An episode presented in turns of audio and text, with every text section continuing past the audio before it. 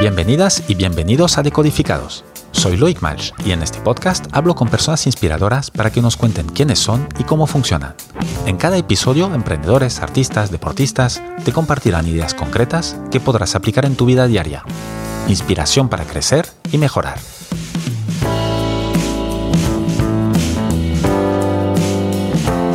Mi invitado de hoy es Francisco Rábano.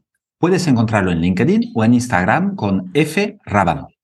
Con más de una década liderando equipos en teletrabajo de startups tanto españolas como americanas, Francisco fue, entre otras cosas, director corporativo de experiencia de empleado para Parques Reunidos, fue también parte fundacional de 11870.com y montó desde cero Yelp.com en el sur de Europa. También estuvo encargado de desarrollar modelos de trabajo más rentables y ágiles para Unicaja Banco. Ahora mismo, Francisco es un andarín tejedor de historias. Hace poco más de un año, a finales del 2021, Francisco se colgó la mochila y salió a recorrer andando los 5.000 kilómetros de la costa ibérica, al encuentro de la innovación social y medioambiental. Su proyecto se llama Lenta Premura. Ya lleva 3.800 kilómetros hechos. Mientras camina, entrevista a empresas de impacto positivo. Comparte algunas de estas entrevistas en el programa Emprende de Radio Televisión Española. Francisco también es formador oficial de LinkedIn y en apenas tres años más de 650.000 personas han pasado por sus cursos sobre teletrabajo, gestión de equipos, organización personal y bienestar laboral. Francisco es también el autor del libro Teletrabajo, publicado en Anaya, y en 2022 fue nombrado LinkedIn Top Voice en la categoría de bienestar laboral. Francisco, buenas tardes y bienvenido a Decodificados. Hola, buenas tardes, Loic. Bien hallado. Empezaste tu recorrido en Portbou en noviembre del 2021 y ahora, un año y dos meses más tarde, estás en Galicia, ya en la última parte del recorrido. Cuando se mira desde afuera, uno, como yo, puede pensar que es el proyecto de un apasionado de las caminatas, de alguien que practica deporte de manera regular, pero me parece que las apariencias engañan un poco, ¿no? Las apariencias, no las apariencias. Albricias, qué combinación de palabras tan interesante. En fin, sí, esto no siempre ha sido así. obviamente, lanzarme a una aventura como esta de recorrer 5.000 kilómetros prácticamente de seguido y en solitario lleva un, cierto entrenamiento detrás, pero ese entrenamiento viene eh, de una persona que no caminaba para nada, eh, que iba en coche en todos a todos los sitios e incluso mis amigos me tomaban el pelo cuando íbamos a visitar alguna ciudad porque sabían que yo a los 10 minutos de estar paseando iba a decir, eh, me cojo un taxi y os espero en el centro tomándome una cerveza en, en las terrazas, ¿no? Pero este tipo de comportamiento, que a mí me parecía eh, hasta cierto punto normalizado, porque, bueno, eh, me dolían los tobillos, eh, como si me pincharan con agujas en los, en los talones, ¿no? Y tal. es decir, no era una elección. mi peso. No era, claro, no era una elección o una forma de, de, vaganza, era que, que no podías. Bueno, no sé si, o sea, puede ser las dos cosas, ¿no? El no poder, pero tampoco uh, ponerle remedio. Si el peso me está afectando tanto hasta el punto de que me impide caminar y, subo cuestas y escaleras y me sofoco, tendré que buscar la manera ¿no? de reducir ese peso. ¿no? Entonces, esta fue una de las cosas que me, que me llevó a caminar. Pero pero bueno, la historia que hay detrás de, esto, tengo que remontarme eh, algo más, porque yo no siempre había tenido sobrepeso y el sobrepeso se debe a una etapa de mi vida que fue realmente bonita, maravillosa y que no creí que se fuera a dar, pero ocurrió. ¿Quieres que te la cuente o qué? Oh, bueno, ya que estamos, va, casi que, casi que la puedes contar. Venga, pues ya que estamos ahí tiene que ver con mi trayectoria profesional. Em, tuve la inmensa suerte de que se cumpliera uno de, uno, de mis sueños eh, y una empresa de Silicon Valley vino y me dijo, eh, Francisco, queremos que, que, montes tu Yelp en, en España desde cero, ¿no? No hay absolutamente nada y te lo ponemos aquí en las manos y arranca. Y entonces yo dije, hostia, yo tengo que demostrar que nos han equivocado y que soy el mejor para hacer esto. Claro, porque ya en Estados Unidos era, era una empresa, era una startup, pero una empresa ya importante y triunfante. Exacto, sí. O sea, yo cuando entré mm, todavía no habíamos salido a bolsa, no era una compañía, eh, o sea, era una startup como tal, eh, no se llegaba todavía a los mil empleados, pero era una empresa muy potente que había Em, marcado pautas y estilos en cuanto a varias cosas, ¿no? La gestión de la comunidad, el tema de las reseñas de sitios y servicios, ¿no? la, atención, la relación con los clientes, tanto en operaciones, es decir, con los clientes em, anunciantes, como, como he dicho, con los, usuarios y, la comunidad. O sea, era eh, potente, establecida y reconocida. Y que alguien así venga y me dice, lo ponemos en tus, nos ponemos en tus manos, pues, pues para mí fue, o sea, el universo se ha, se ha confabulado para premiar, ¿no? No voy a defraudar al universo. Así que lo que digo, yo lo doy todo, eh, me entrego a tope y, y, monto Madrid, Barcelona, Sevilla, Valencia, Zaragoza, en España. Eh, sale bien, eh, me dicen Portugal, Lisboa, sale bien, Italia, eh, Milán, Nápoles, eh, Roma, Florencia, eh, sale bien, Brasil, México, Argentina, Chile.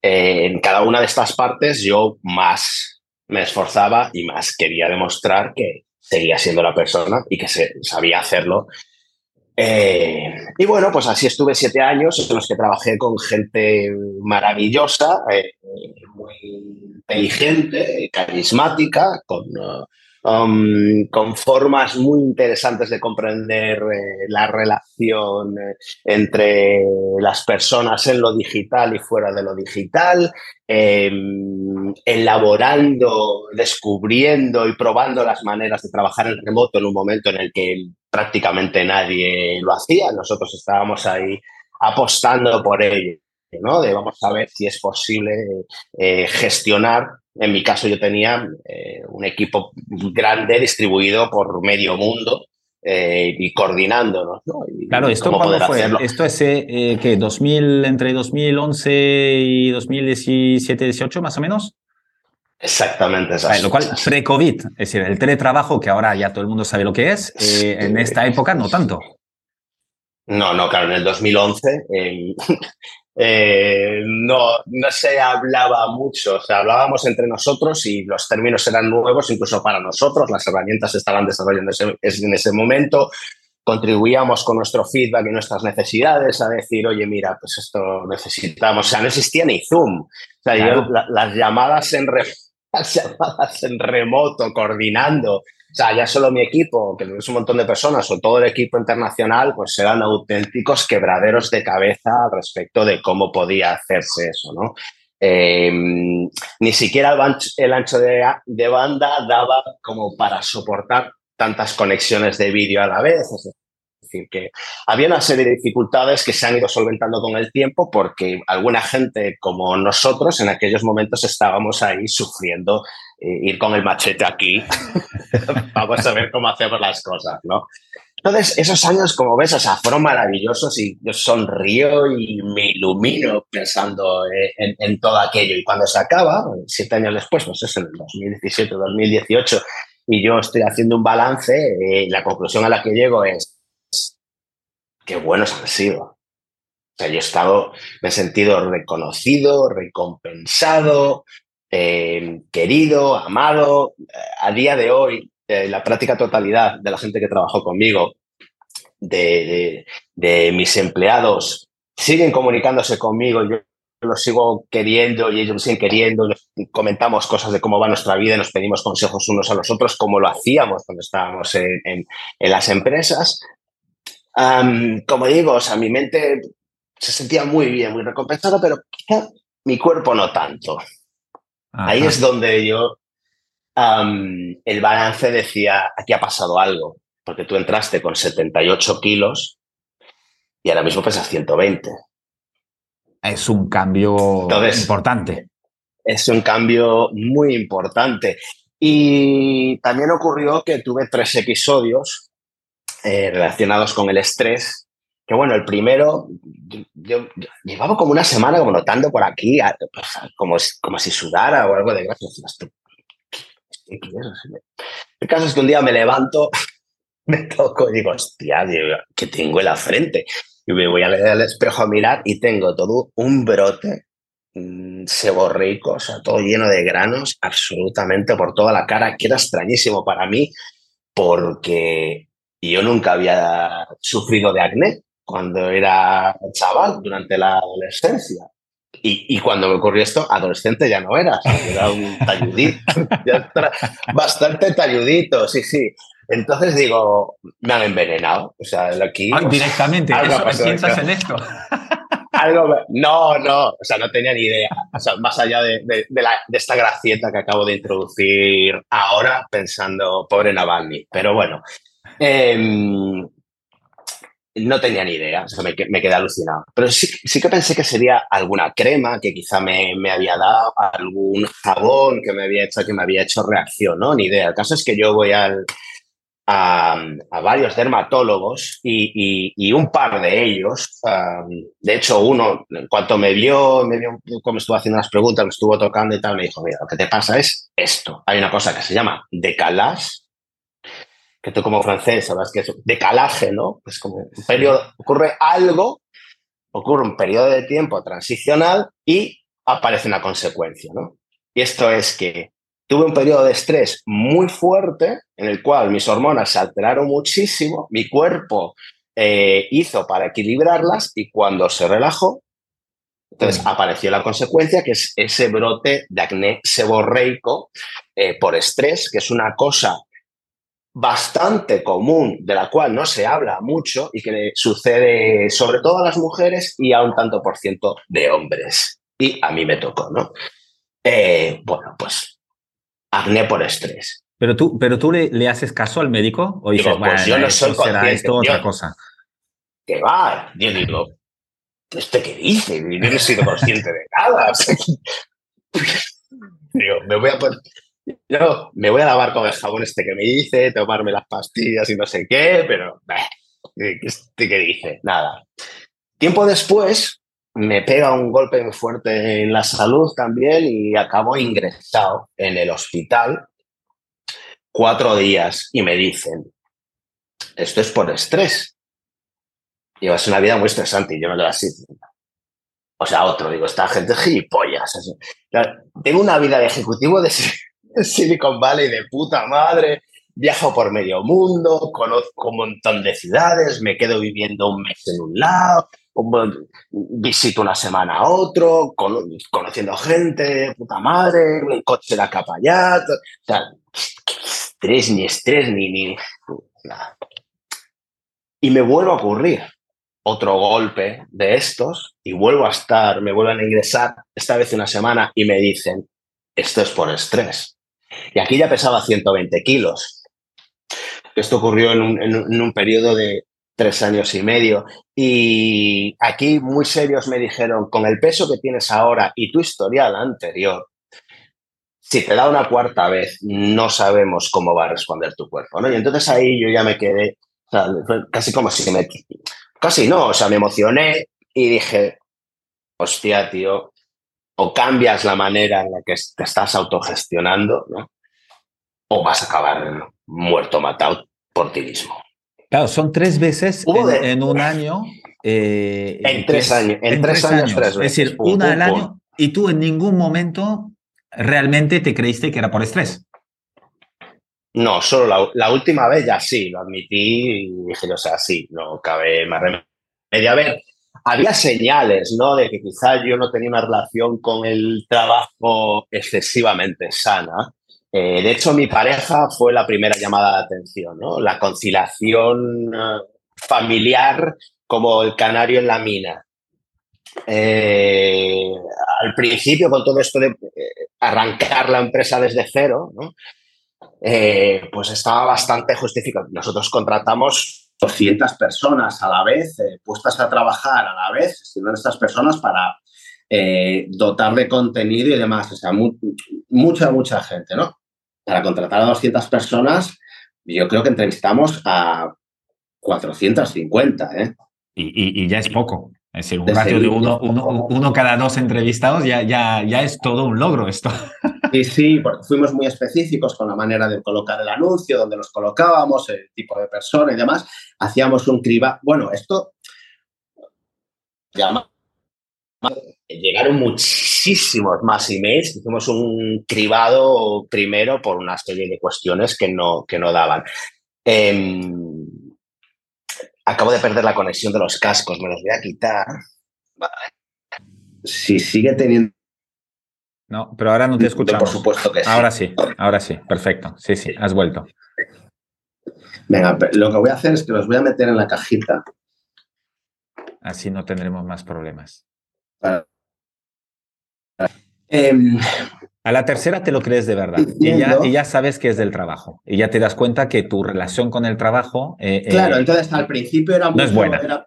al principio era esto hay que sacarlo, es el principio, y entonces está justificado eh, muchas horas, ¿no? Que, que, este trabajo, que me ponga a trabajar a las 8 de la mañana y que a las 10 y media continúe, porque es el principio, y el principio, pues hay que mm, dedicarse más para que salga, ¿no? Bueno, pero este principio de, de, las 10 y media, si mi pareja llegaba a las 6 y media de la tarde, y yo decía, cinco minutos más estoy contigo. ¿No? Entonces, y al día siguiente, cinco minutos más, estoy contigo bajo la tapa del ordenador.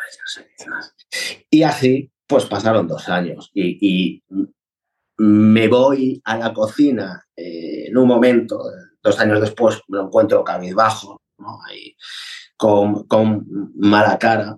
y, y, según le pregunto, ¿qué te pasa? Yo por dentro ya estaba diciendo, ¿para qué preguntas? Si sabes, no me contestes. claro, sabes perfectamente lo que hay, ¿no? Me dijo, pues llevas dos años haciendo lo mismo. Yo llego, me dices cinco minutos más, te quedas con el ordenador y hasta las diez y media eh, no estás conmigo, ni siquiera cenamos, ¿no? Eh, eso fue una señal. Digo, hostia, pues igual sí que llevo una vida. igual sí que tengo una relación eh, muy intensa con, eh, con, el trabajo, pero bueno, em, es que yo no lo veía así. Ah, claro, tú le estabas disfrutando. Echabas muchas horas al día, a la semana y al mes, pero, pero te lo pasabas bien. Yo recuerdo que la primera vez que fui, que me vi en la playa con el ordenador portátil trabajando, yo decía, hostia, puta madre.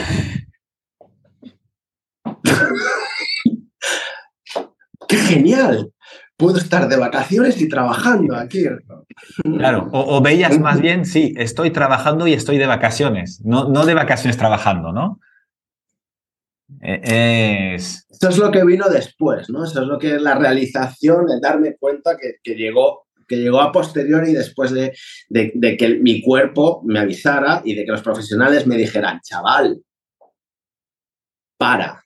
¿Y cómo cortas esto? ¿Cómo consigues cortar o, subsanar o cambiar eh, para llevar otro tipo? Es decir, ¿lo cortas por lo sano o haces... ¿Qué, qué acciones tomaste? Una de, eh, de las cosas que hacíamos en, mi equipo, que hago con mis equipos, pero que hacíamos eh, con mi equipo desde el principio eh, es introducir la reflexión y la introspección de manera semanal respondiendo a la pregunta, ¿qué es lo que he aprendido esta semana? ¿Qué es lo que he puesto en marcha esta semana? ¿Cuál ha sido el resultado y qué he aprendido de ello? normalmente esto estaba orientado a campañas de marketing o a desarrollo de producto o, de gestión de usuarios, este tipo de cosas, comunicación. Este tipo de... Cuando aparece esto, yo lo que me empiezo a hacer es esas preguntas en eh, cómo he empezado a cuidarme, ¿no? Cómo he empezado a cuidar a mi pareja, cómo he empezado a ser consciente de, eh, cómo me entrego al trabajo. Una medida radical fue decidir eh, cerrar la tapa del ordenador a una hora y no volver a abrirla más. Porque lo curioso de todo esto es que yo nunca tuve ningún problema, cero problemas con, con, con, con mi jefa con la empresa. Nunca me metieron presión, nunca me dijeron, Francisco, los números. nada. Tú no, lo hacías por una presión externa. No. Lo que sí veía era reflejado en mi equipo que yo a ellos y a ellas no les metía presión y ellos sentían también esa cierta ansiedad de, los números, de querer hacer cosas y tal, ¿no? Y a través de ellos yo me veía reflejado en mi propio comportamiento. Es decir, hostia, si yo no les meto presión, si yo no les digo, si yo no les aprieto, y ellos siempre están pensando, hostia, podía haberlo hecho mejor, podía haber hecho no sé qué, pues, eh, he puesto en marcha más cosas de las que en principio habíamos hablado, tal, y digo, es que esto es lo que nos ocurre, ¿no? Es como, estamos tan, tan, tan a gusto, estamos tan agradecidos a eh, este trabajo espectacular que tenemos, que lo damos todo. Sí, no, y, hasta nuestra vida. Claro, y además, si tú das este ejemplo y envías emails a las 10 de la noche y tal, y ellos se lo pasan bien, también hay una cierta presión, sin decirlo, que, que, que entra ahí.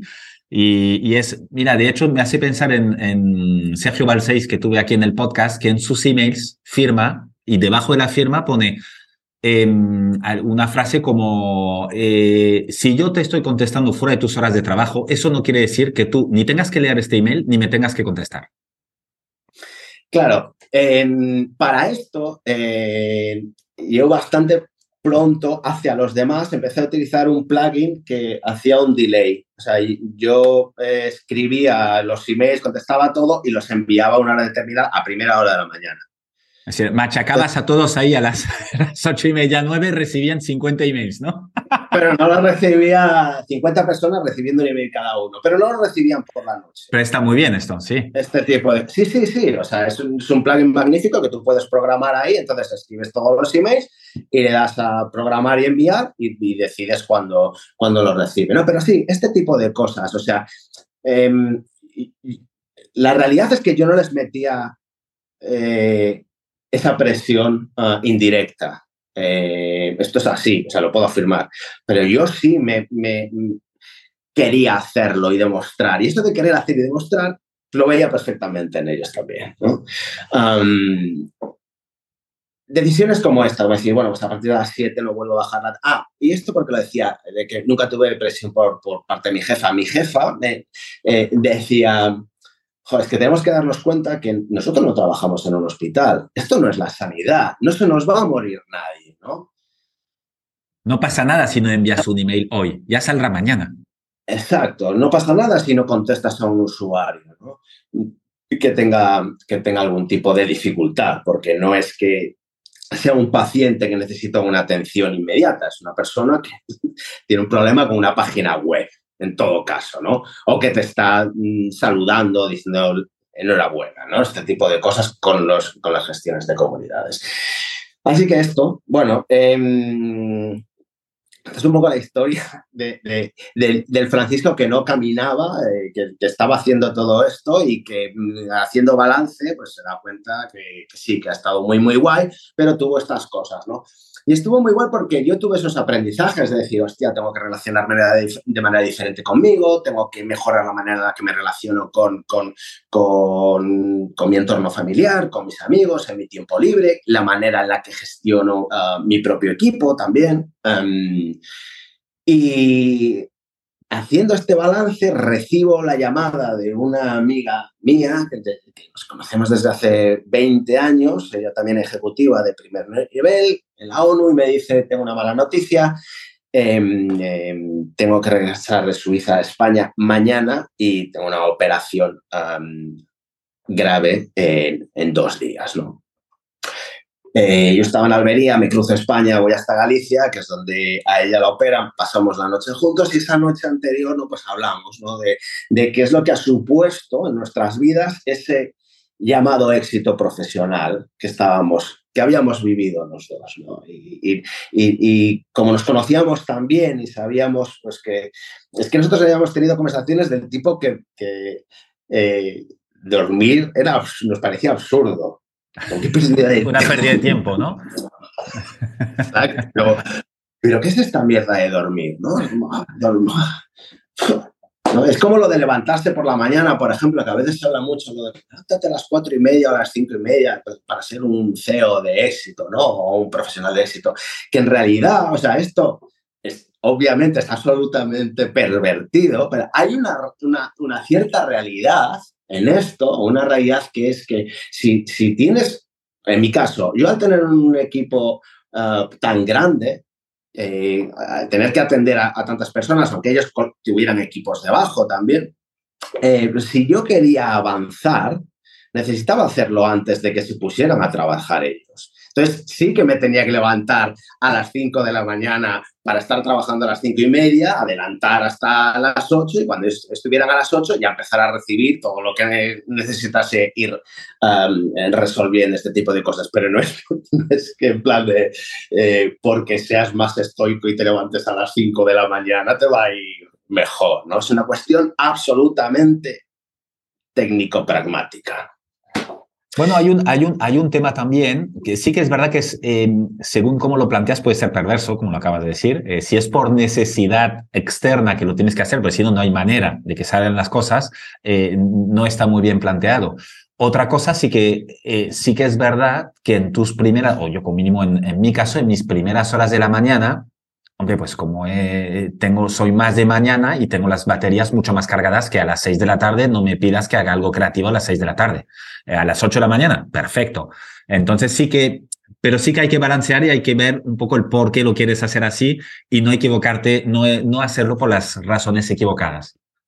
Claro, o sea, en, tu caso, yo veo que es exactamente lo mismo. O sea, me levanto más temprano porque mi, soy una alondra y mi potencia creativa y ejecutiva es por la mañana y después se va bajando. Esto también tiene sentido, pero no es el, el, hecho de levantarte temprano no te garantiza nada. Te garantiza que tienes que levantarte cuando todavía no hay sol. Es lo único. Eso sí que te garantiza. Claro, sí, sí. sí. es lo único.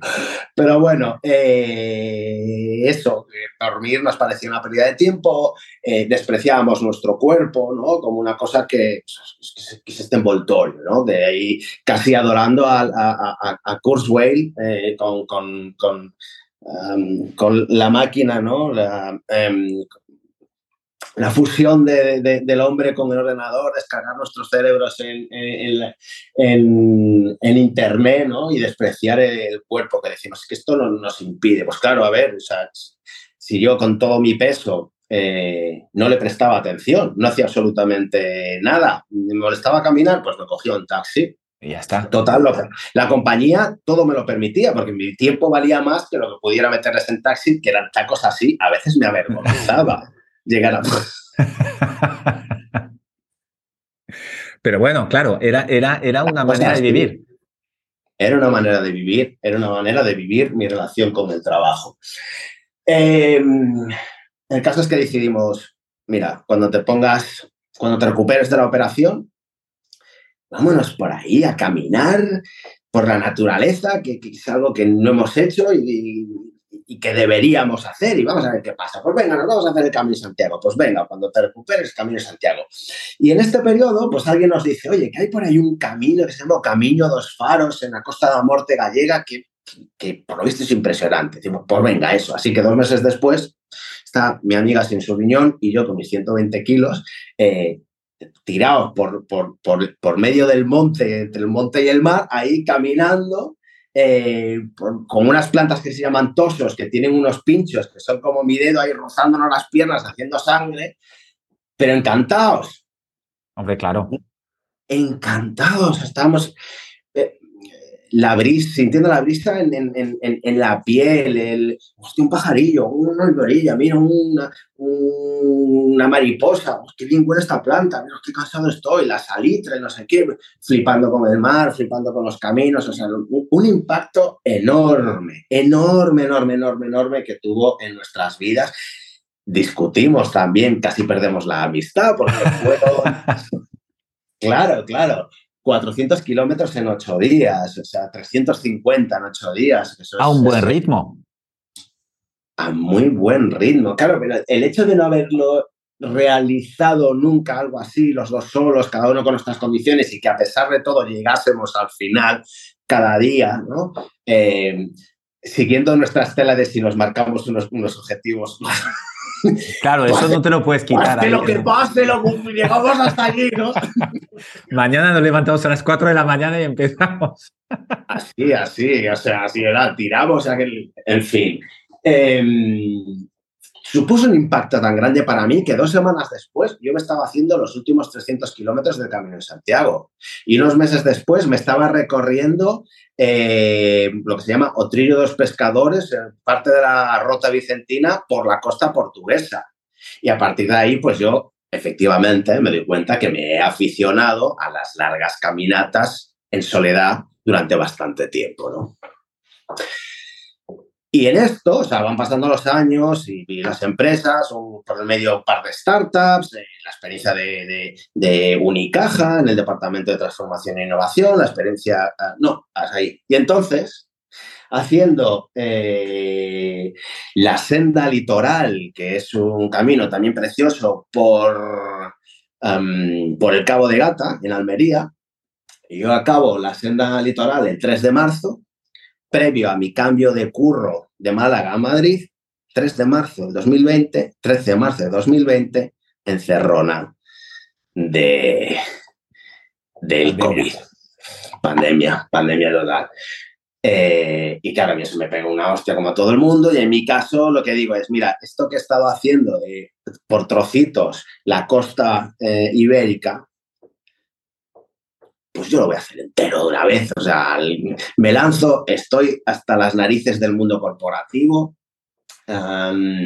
no así de la gestión de equipos, ¿no? Y de llevar mi mensaje de lo que hemos hablado en principio. Eh, debemos humanizar y, aportar sensatez en la relación con nuestros trabajos y la relación con los equipos y la relación con nuestras metas y, demás. Es decir, no quiero frenar eso, quiero seguir con ello. La comunidad que me sigue en LinkedIn, que ahora mismo está a punto de pasar los 40.000 personas, es algo que lleva valorando muy positivamente todos estos años. ¿no?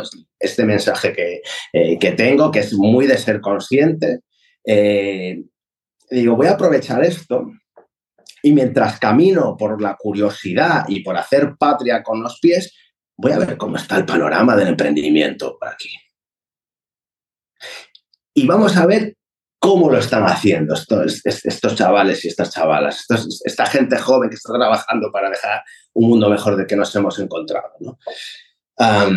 y bueno, te acabo de resumir, si se puede resumir, es que es la aventura de lenta premura, 5.000 kilómetros por el contorno peninsular al encuentro de la innovación social y medioambiental.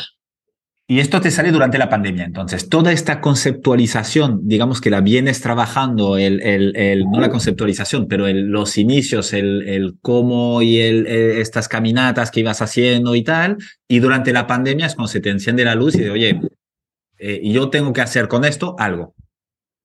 Ahí se une todo, o sea, yo eso. Cambio de, de, Málaga a Madrid, cambio mi residencia, con lo cual el impacto es muy potente. Cambio de residencia porque cambio de empresa. Ah, me voy con parques eh, reunidos, muy buena gente, eh, pero es una corporación, es una corporación que... que de estas enormes. un pasito. ¿Cómo? De estas corporaciones enormes. Enormes, o sea, sí, mm, yo atendía a 11.000 empleados, era director corporativo de experiencia de 11.000 empleados y yo llego a para gestionar la experiencia de empleado como la guinda del pastel en medio de la pandemia, ¿no? Entonces, es, eh, entra eh, los pasitos, que, lo que yo veía como pasitos muy chiquitines en cultura y demás, se veían como una cosa gigante, ¿no? Como, ah, que no hemos avanzado, es como no hemos avanzado nada realmente, ¿no? Entonces a mí eso me cansa mucho y, me quedo un año mientras elaboro todo esto y a de un, año justo, pues digo, lenta premura, eh, me lanzo me lanzo a hacer esto, de, de ver cómo está el panorama del emprendimiento porque también lo que ocurre con las startups, lo que me gusta mucho de, la cultura startup es precisamente que las, no hay mochilas que carguen con, um, con heurística de relaciones dentro de los equipos. ¿no? Ahí, se, ahí se está desarrollando la cultura en ese momento. Hay que decir que no hay todavía cultura de empresa, que se está construyendo sobre la marcha. Exacto. Y ahí sí se puede decidir. Ahí sí a eso te gusta porque tú ahí crees que puede, bueno, crees, tienes mucho impacto ahí. Claro, y, la gente está mucho más, eh, no solamente receptiva, porque eh, la receptividad está en todos los sitios, pero está, es más proactiva a la hora de ponerlo en marcha, ¿no? y casi, y casi demandan, ¿no? Casi demandan esto porque casi demandan esto porque sientan que lo necesitan, ¿no? Exactamente, o sea, lo comprenden como una parte indispensable eh, de, del propio desarrollo correcto de, las compañías. Y me apetecía verlo. Pero también, además, porque yo sabía, por estas experiencias de LinkedIn, que hay mucha empresa y mucho emprendimiento haciéndolo bien, lo que no tiene es visibilidad. O sea, les falta visibilidad y les falta financiación, ¿no? Entonces, pues bueno, creo que con las comunidades lo importante no es tanto el número de personas que puedan seguirte, sino qué es lo que haces con, esa, con esas personas que te siguen. ¿Qué es lo que puedes aportar ahí? ¿no? Y lo que yo puedo aportar es eso, amplificar mi mensaje y dar una cierta visibilidad también, pues esto a través de esas pequeñas intervenciones en el programa Emprende eh, de televisión. Y a partir de ahí seguir construyendo, mientras yo, oye, pues me voy conociendo el país y voy comprendiendo algunos aspectos de, desarrollo histórico, cultural, etcétera. Y tú estas empresas, les, además de hacerles estas entrevistas y darles un poco esta exposición y visibilidad, ¿les ayudas, te da tiempo de darles consejos o sigues luego con alguna relación? No. Em, y yo lo que les cuento es mi, historia, porque me dicen, bueno, ¿y tú qué estás haciendo? Entonces yo les digo esto, pues lo mismo que te he estado contando a ti, ¿no? Y, veo sus caras. Lo cual es como, es como un aviso. Yo no os voy a decir qué hacer, pero yo os cuento qué me ha pasado. Cuidado. Yo no lo he hecho con la intención de avisarles de nada, pero sí veo sus reacciones, ¿no? O, que se quedan parados así o, me, lo, me, lo, dicen claramente, ¿no? hace poco recibí un mensaje de alguien que me decía, em, no recibí tu mensaje cuando hablamos, a pesar de que habíamos tenido una de las conversaciones y de las entrevistas más bonitas. ¿no? Dijo, no recibí tu mensaje. Y ahora, meses después, me he dado cuenta de lo que me estabas diciendo, ¿no? Me ha tocado a mí. Digo, hostia, qué fuerte esto. Digo, pues es que yo tampoco voy con esa intención. No, yo voy con la intención de, aprender. O sea, hostia, ¿qué es lo que estáis diciendo? Pues, pues esto de tecnología, estoy utilizando aquí este gusanillo para ver si eh, evitamos utilizar el pesticida y utilizamos esto. digo, hostia, qué guay lo que se está haciendo aquí, ¿no? ¿Y vosotros qué hacéis? Pues nosotros somos pescadores del mar y vamos aquí, eh, procuramos quitar eh, los plásticos y las redes que se dejan los pescadores, enteramos, digo, hostia, qué guay, entonces, ¿cómo lo hacéis? Y aprender. A mí lo que me puede es la curiosidad y es lo que voy haciendo. ¿Qué es lo que están haciendo estas personas?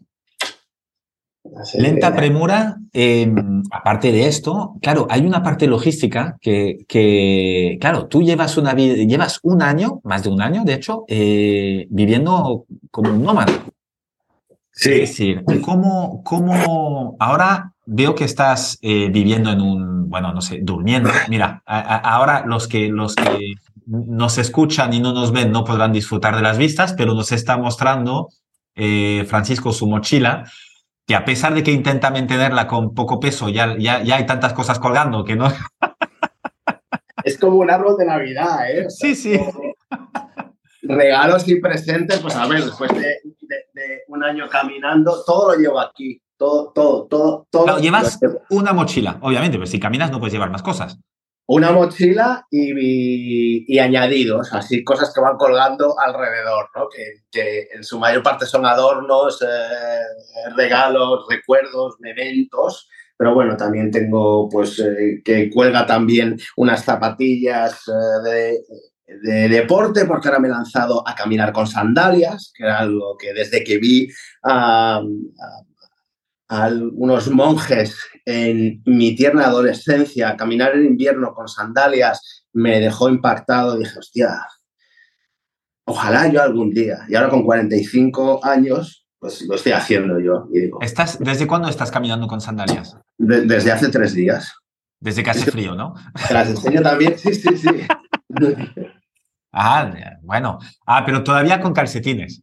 Sí, no, pero me los quito, ¿eh? Ahora sí, porque al, al, parar, al parar aquí, como no está puesta la calefacción, esta pensioncilla tan chula en la que me han tratado genial, tengo la suerte de que, de que de vivir en un mundo que está lleno de gente maravillosa. Es muy raro encontrarse con gente chunga. Lo que pasa es que la gente chunga hace mucho ruido.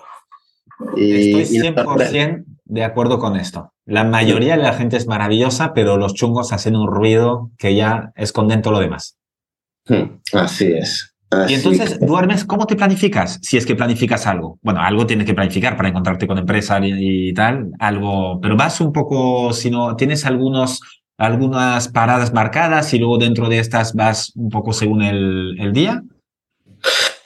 Parte de, de, esta lenta premura de los aprendizajes y el de lanzarme aprender a vivir con los valores nómadas.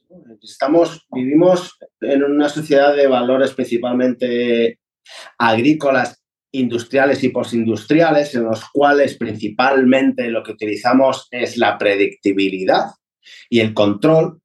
Y los valores nómadas van por otra parte, ¿no? Van más por la adaptabilidad y saber vivir en la incertidumbre. Y lógicamente, antes de partir, eh, yo sabía que esto iba a ser una de esas cosas en las que me entrenaría. La intención era esa. Actualmente eh, sabemos por la pandemia y por otras cuestiones que han venido después que el control es una ilusión.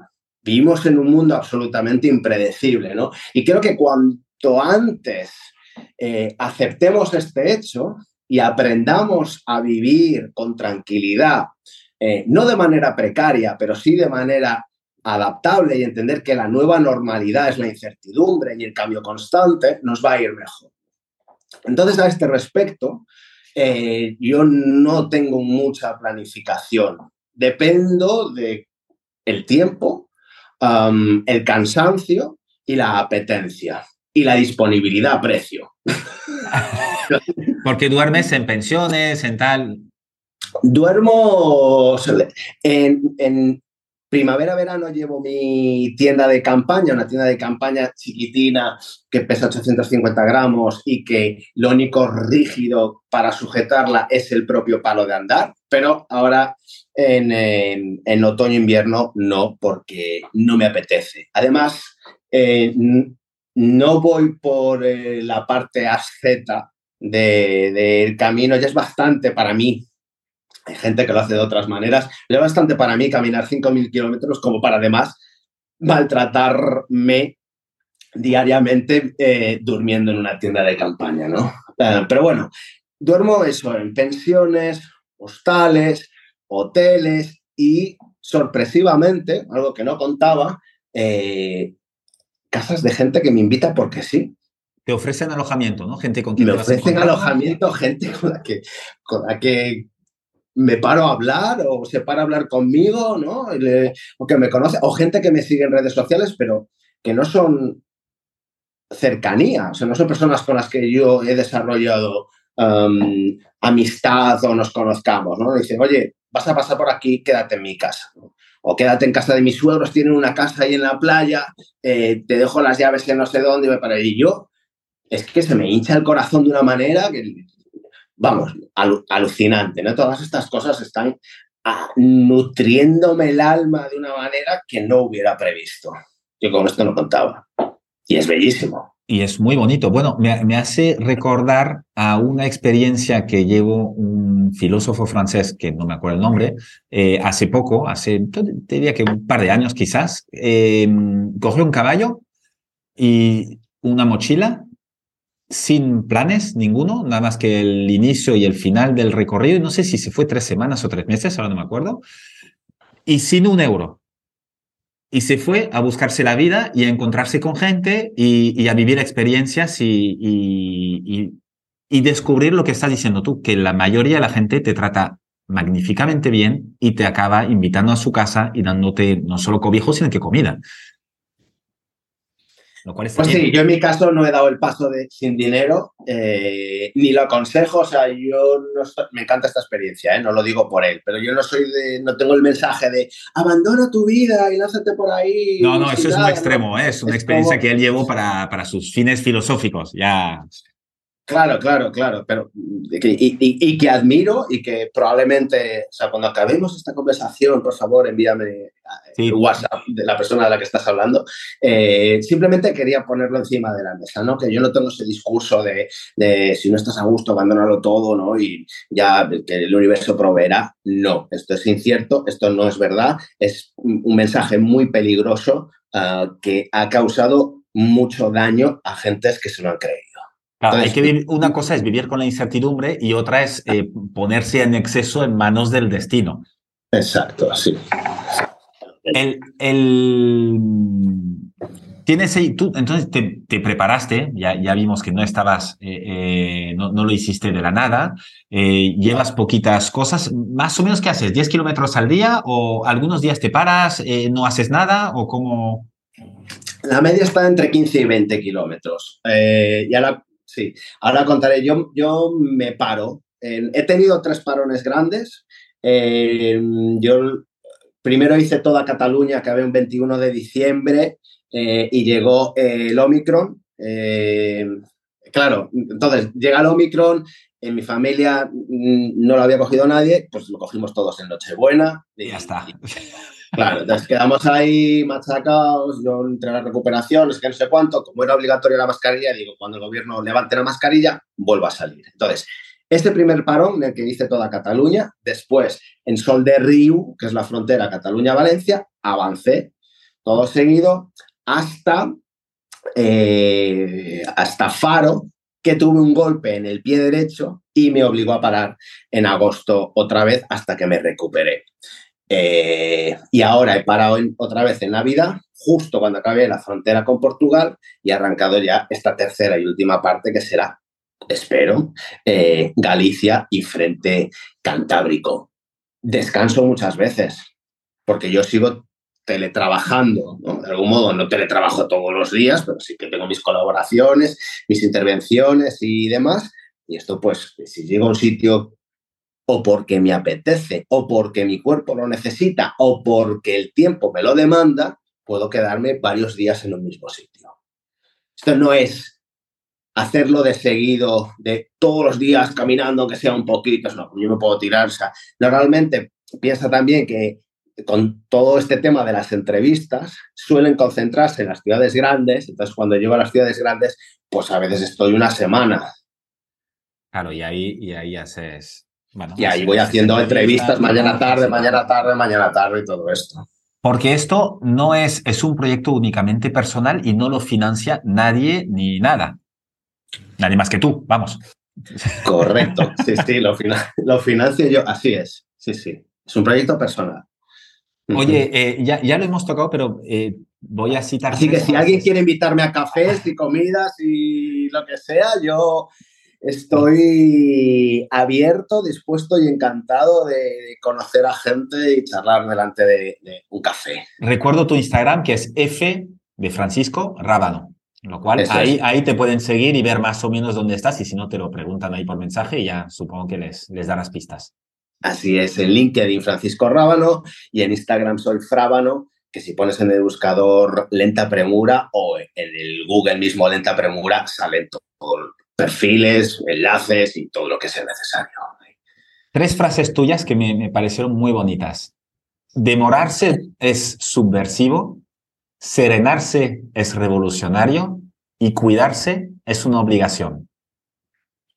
Lenta premura es un poco el, entre el, el resultado de esto y, y, una forma de reforzar esto o encontrarlo del todo. eh, es, es, es la manera de llevarlo adelante. Eh, no tanto el resultado, es el medio, es, el, camino, es, la vía, es la vía de, ser subversivo a través de, la demora, de, serenarme a través de esa calma. Así que sí, es la vía, es la vía. Y comprenderlo todo como una vía y un camino, ¿no? Más allá de, de que tengo un principio y un fin, ¿no? Que es todo lineal que es lo que se nos suele haber entrenado. Bueno, las cosas cambian. Yo para esto soy muy heraclíteo, de que todo está en movimiento constante y, en cambio permanente, ¿no? Y volver a eso. Eh, creo que mm, e-, es cierto que, que el establecimiento de ideas de Platón, las categorías de Aristóteles nos han ayudado a desarrollar el conocimiento mucho mejor porque son estados que comprendemos, pero creo que ahora mismo haríamos bien ir un poco hacia atrás, hacia, hacia presocráticos y hacia Heráclito, frenar el lenguaje eh, por escrito y comprender que, que las cosas cambian. Eso nos va a permitir incluso, sobre todo, y ahora hay gente que confunde la, veo que confunde la coherencia, ¿no? O la permanencia. es que yo soy así, no puedo cambiar, ¿no? Estos son mis valores, ¿no? Y parece que tampoco puedes cambiar de valores, como si fuera, no. Se hace un chiste lo de estos son mis valores y si no tengo otros. Y llevado al extremo de. de, eh, es cierto, pero creo que debemos.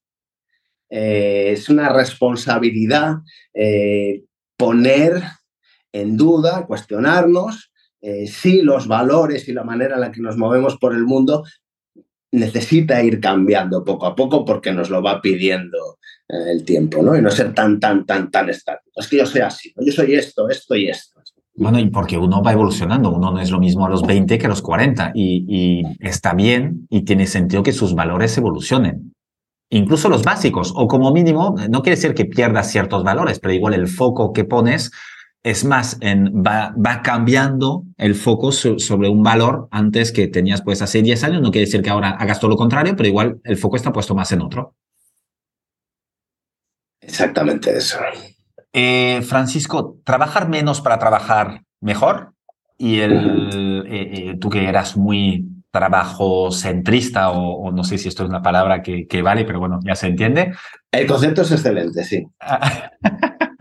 Eh, ¿qué, consejos así muy, bueno, tienes un curso de esto, me parece, en LinkedIn, de, eh, de teletrabajo, ¿qué, ¿qué, destacarías para eh, llevarlo a cabo bien, aunque en España pues no, no resistió mucho a la post-pandemia. Todo lo que era el, teletrabajo ya, ya se está casi mm, castigando para los que, que vivimos aquí. Eh, ¿qué, para ti, ¿cuál es una receta buena para el teletrabajo? Ah, eh, yo plantearía dos fundamentales, que es eh, la confianza y la reflexión. Eh, la confianza, por supuesto, en uno mismo, ¿no? pero algo más a la hora de relacionarse con el equipo y con nosotros. Eh, sin confianza es imposible el teletrabajo porque lo que entramos es en una paranoia del control. Entonces, eh, debemos confiar en que los demás harán las cosas en tiempo y forma y permitir a los demás que confíen en que nosotros les responderemos de esa misma manera, haciendo las cosas en tiempo y forma. Y si no llegamos, porque puede ocurrir, avisar con antelación. Y no pasa nada, pero avisar con antelación. Entonces, confianza eh, ante todo y sobre todo. Tampoco una confianza ciega en la que digamos, es que he depositado mi confianza en ti y me has fallado. Y es como, bueno, hay un proverbio ruso eh, que dice eh, confía pero verifica, que esto viene, se, lo, dijo Reagan a Gorbachev cuando estaban ahí con los acuerdos del desarme eh, nuclear. Y, esto lo que viene a decir es que sí, claro que confiamos los unos en los otros y además debemos de poner ciertas medidas de gestión y control para saber si lo que estamos haciendo va por el camino adecuado. Es decir, esto que estamos haciendo nos ayuda a, llegar donde hemos decidido entre todos o no nos ayuda. Esto está funcionando, esto que estás haciendo tú está funcionando o no está funcionando, ¿no? Este tipo de cosas. Y eso va unido con la otra que es la reflexión. O sea, necesitamos reflexionar sobre los objetivos del trabajo, pero también sobre cómo estamos eh, aplicando el teletrabajo. Es un sistema tan nuevo que apenas hay literatura, apenas hay experiencia y lo estamos construyendo en este momento. Entonces, debe ser una meta reflexión sobre el teletrabajo. Oye, esto que hemos aplicado para las reuniones, esta herramienta con este tipo de gestión, ¿cómo nos ha funcionado? ¿Seguimos con ella? Eh, ¿La cambiamos? ¿La utilizamos de otra manera? Este tipo de cosas. Es decir, no solamente aplicar la reflexión de qué he aprendido esta semana y cómo podría utilizarlo ahora, cómo podría utilizarlo en el futuro, sino también sobre el teletrabajo.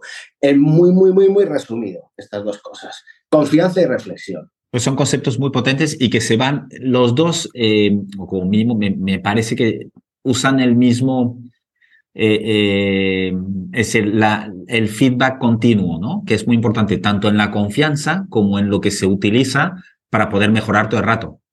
Así, exactamente así. Hay un feedback continuo, es decir, que podríamos ir por otra parte que es en el teletrabajo, la comunicación, la buena comunicación es absolutamente fundamental.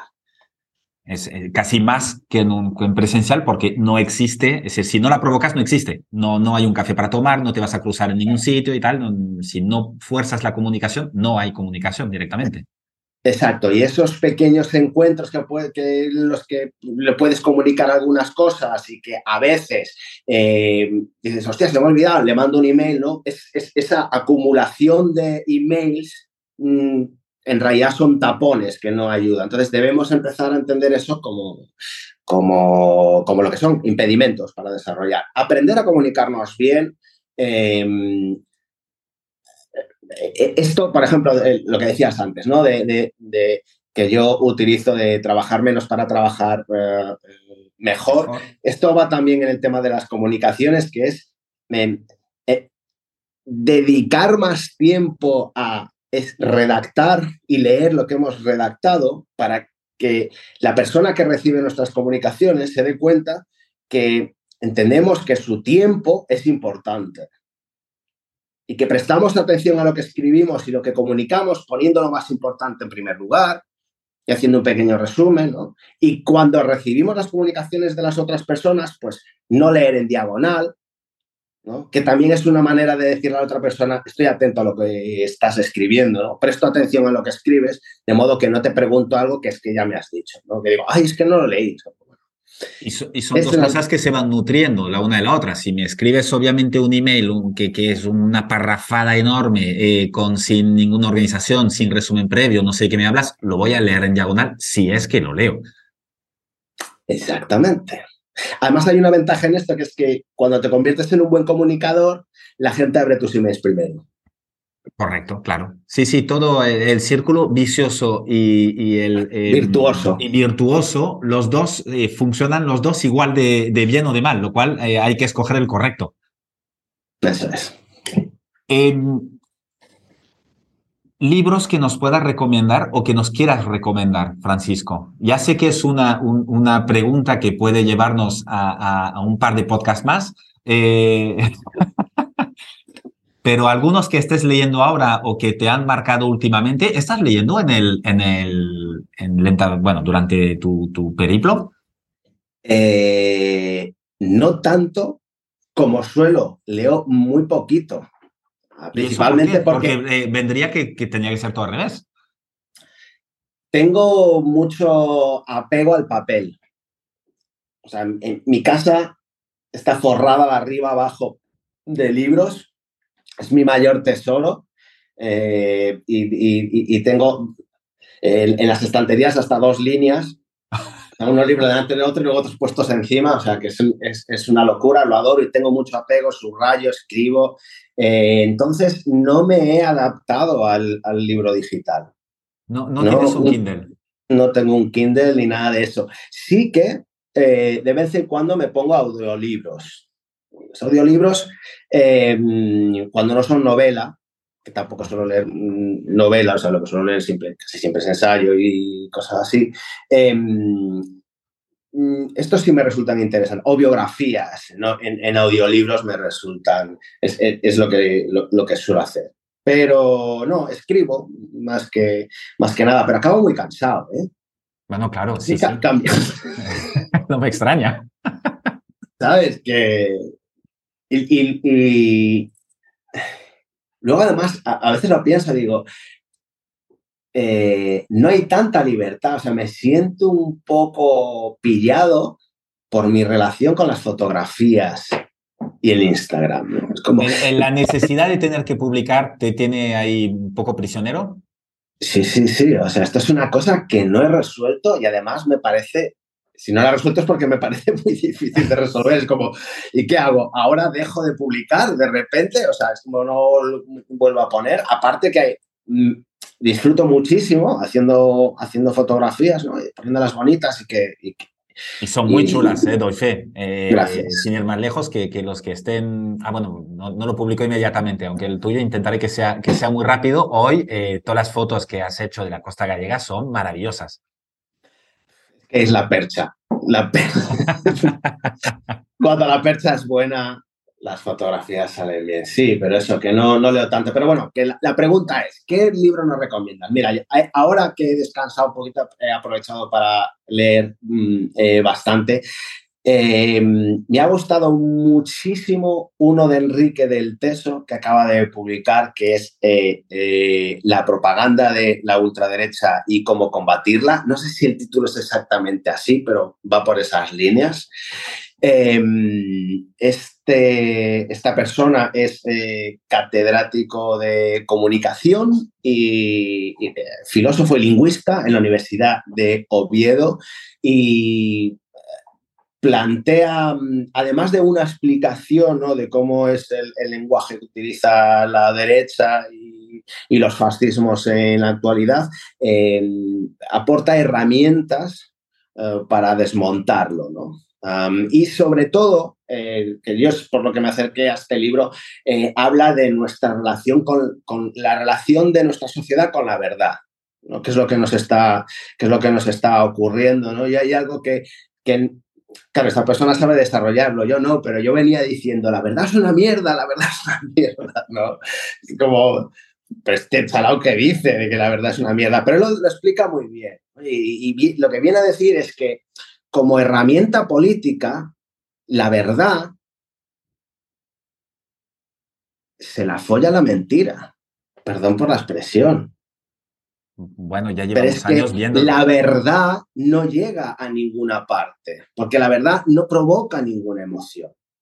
Y la mentira provoca dos emociones. Una en quienes están dispuestos a creerla porque refuerzan, refuerza su propio discurso interno y su propia cosmovisión y los que reconocemos esa mentira desarrollamos nuestra, nuestra indignación, ¿no? Como esto que es, qué locura, y contribuimos a la estrategia de la ultraderecha reforzando su mensaje al expresar nuestra indignación y retuitear o hablar sobre esos mensajes. Entonces, creo que ese es el key de la cuestión y el aprendizaje esencial del libro es no reaccionar retuiteando ni hablando específicamente de esos, eh, de esos mensajes, porque es lo que buscan, porque al final, a través de la mentira, lo que se provoca es un cansancio que hace que la gente eh, diga, pues son puntos de vista, ¿no? Como que uno, discutiendo, uno dice una cosa, otro dice la otra, y no es así. Entonces, bueno, Enrique del, del, del Teso, eh, la propaganda de la ultraderecha y cómo, cómo combatirla, cómo luchar contra ella, es una maravilla. Más o menos en la misma, o sea, está relacionado porque va también del mundo en el que vivimos. Ese Temelkuran juntos, es una escritora eh, y periodista turca eh, que, yo conocía de un libro previo que se llamaba algo así como Cargarnos la democracia.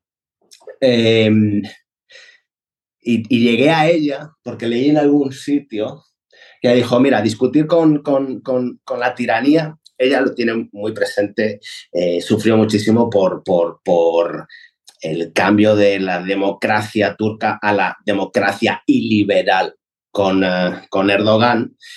Y, decía, es que tratar de discutir con personas como Erdogan o Trump y, y, y similares, ¿no? o Bolsonaro, Ayuso, es como pretender jugar al, al, ajedrez con una paloma.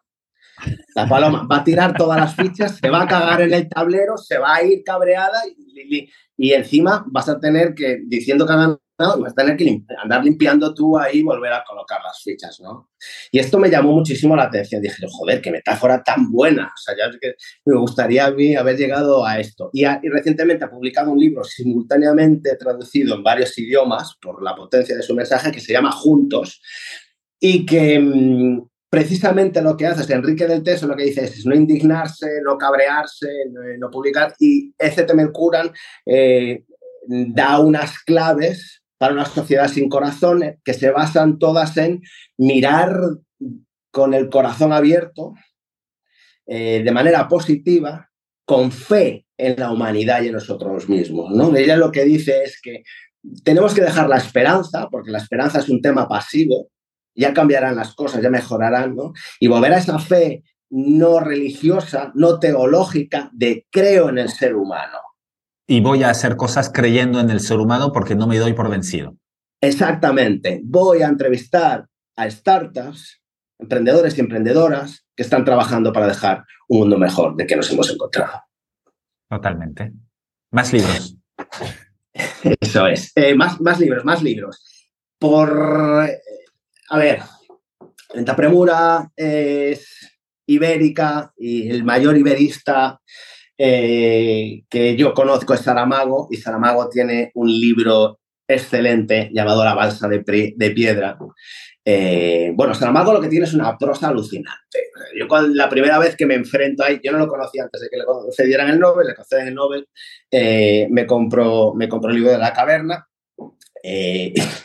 y bueno, como casi todo lo que hago, ¿no? O sea, me alucina tanto que después Creo, que nos ha quedado claro que eres, eh, casi obsesivo en las cosas que te gustan o te interesan. Un poquito, efectivamente. Aunque mi deseo es llegar al equilibrio, ¿no? O sea, mi entrenamiento vital está tal vez eso, pero bueno, pues eh, la cabra tira al monte, aunque trate de retenerla.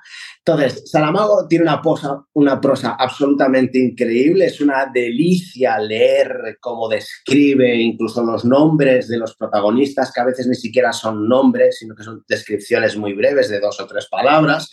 Em, utiliza el subjuntivo y a falta de puntos y párrafos que, que hay que tener semejante maestría para no resultar cansino y que te falte el aire, y sin embargo lo consigue, ¿no? Entonces, toda esta maestría que además se une a su pensamiento potente, filosófico, social, consciente del mundo, pues en la isla, en la balsa de piedra, eh, ocurre que la península ibérica se desgaja de Europa.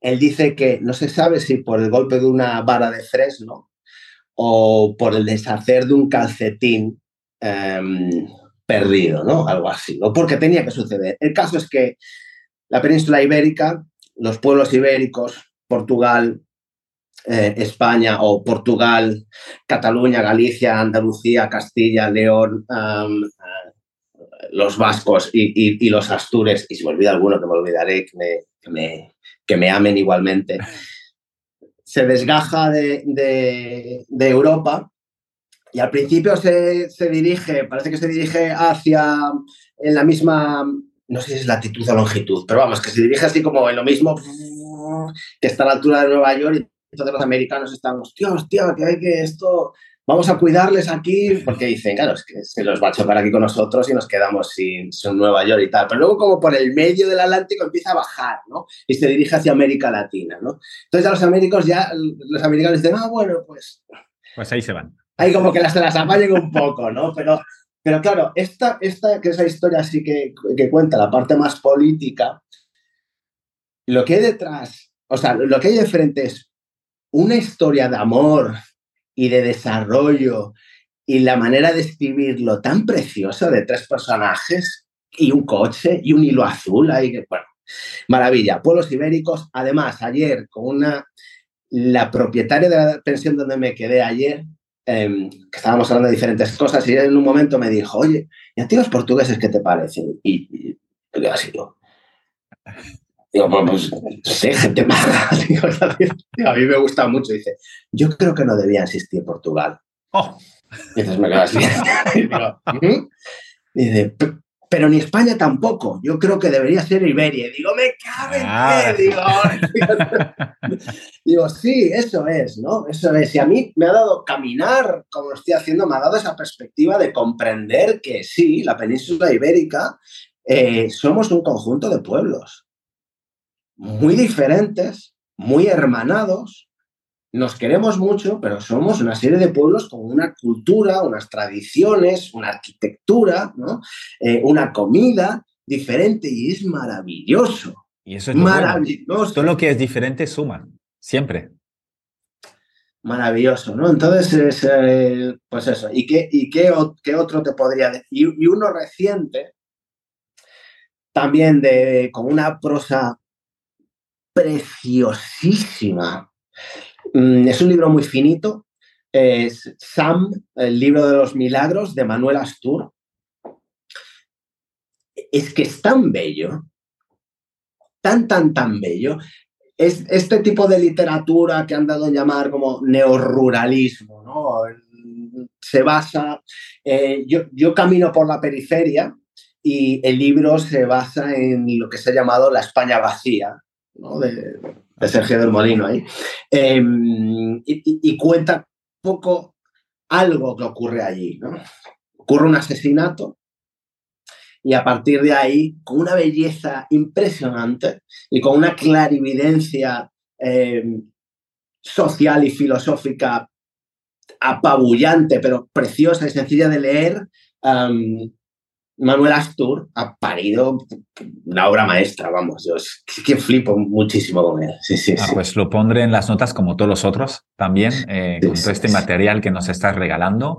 ¿Nos quieres dar algún documental que te haya gustado? La documental.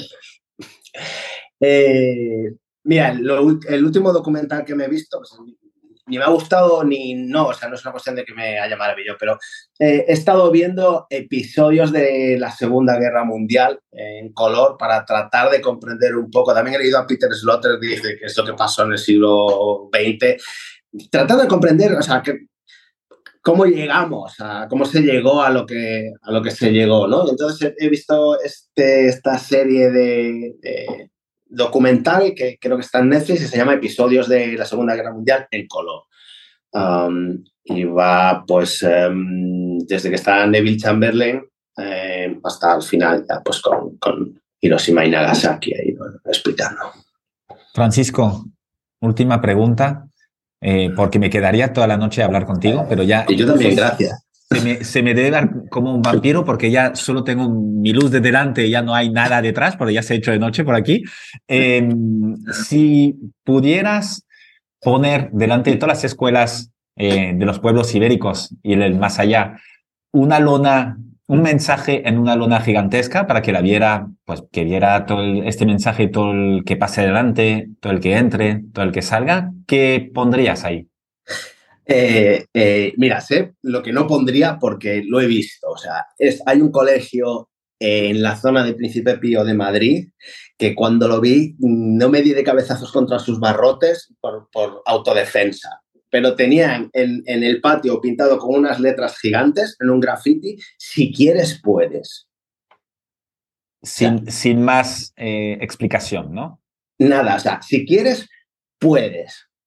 O sea, el, el, dogma, que por una parte tienes, tiene esa parte de fe y creencia, pero no lo puedes expresar así.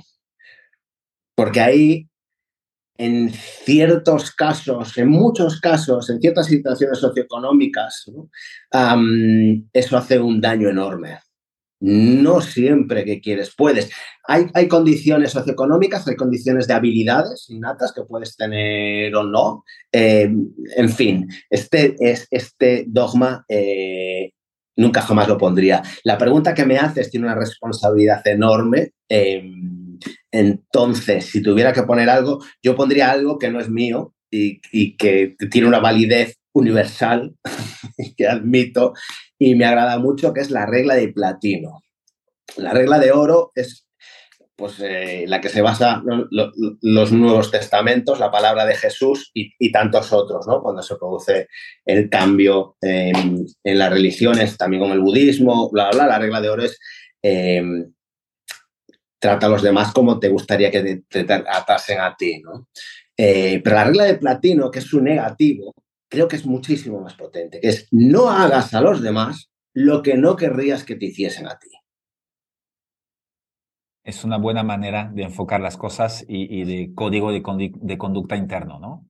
Exacto. A mí me pueden gustar unas cosas y yo no tengo por qué pretender que lo que a mí me guste le tenga que gustar o lo que yo quisiera que, que, que, a mí hiciera por mí tenga que, que, agradarle a otro. Pero yo sí sé que si yo para mí no quiero algo, no se lo voy a hacer a nadie.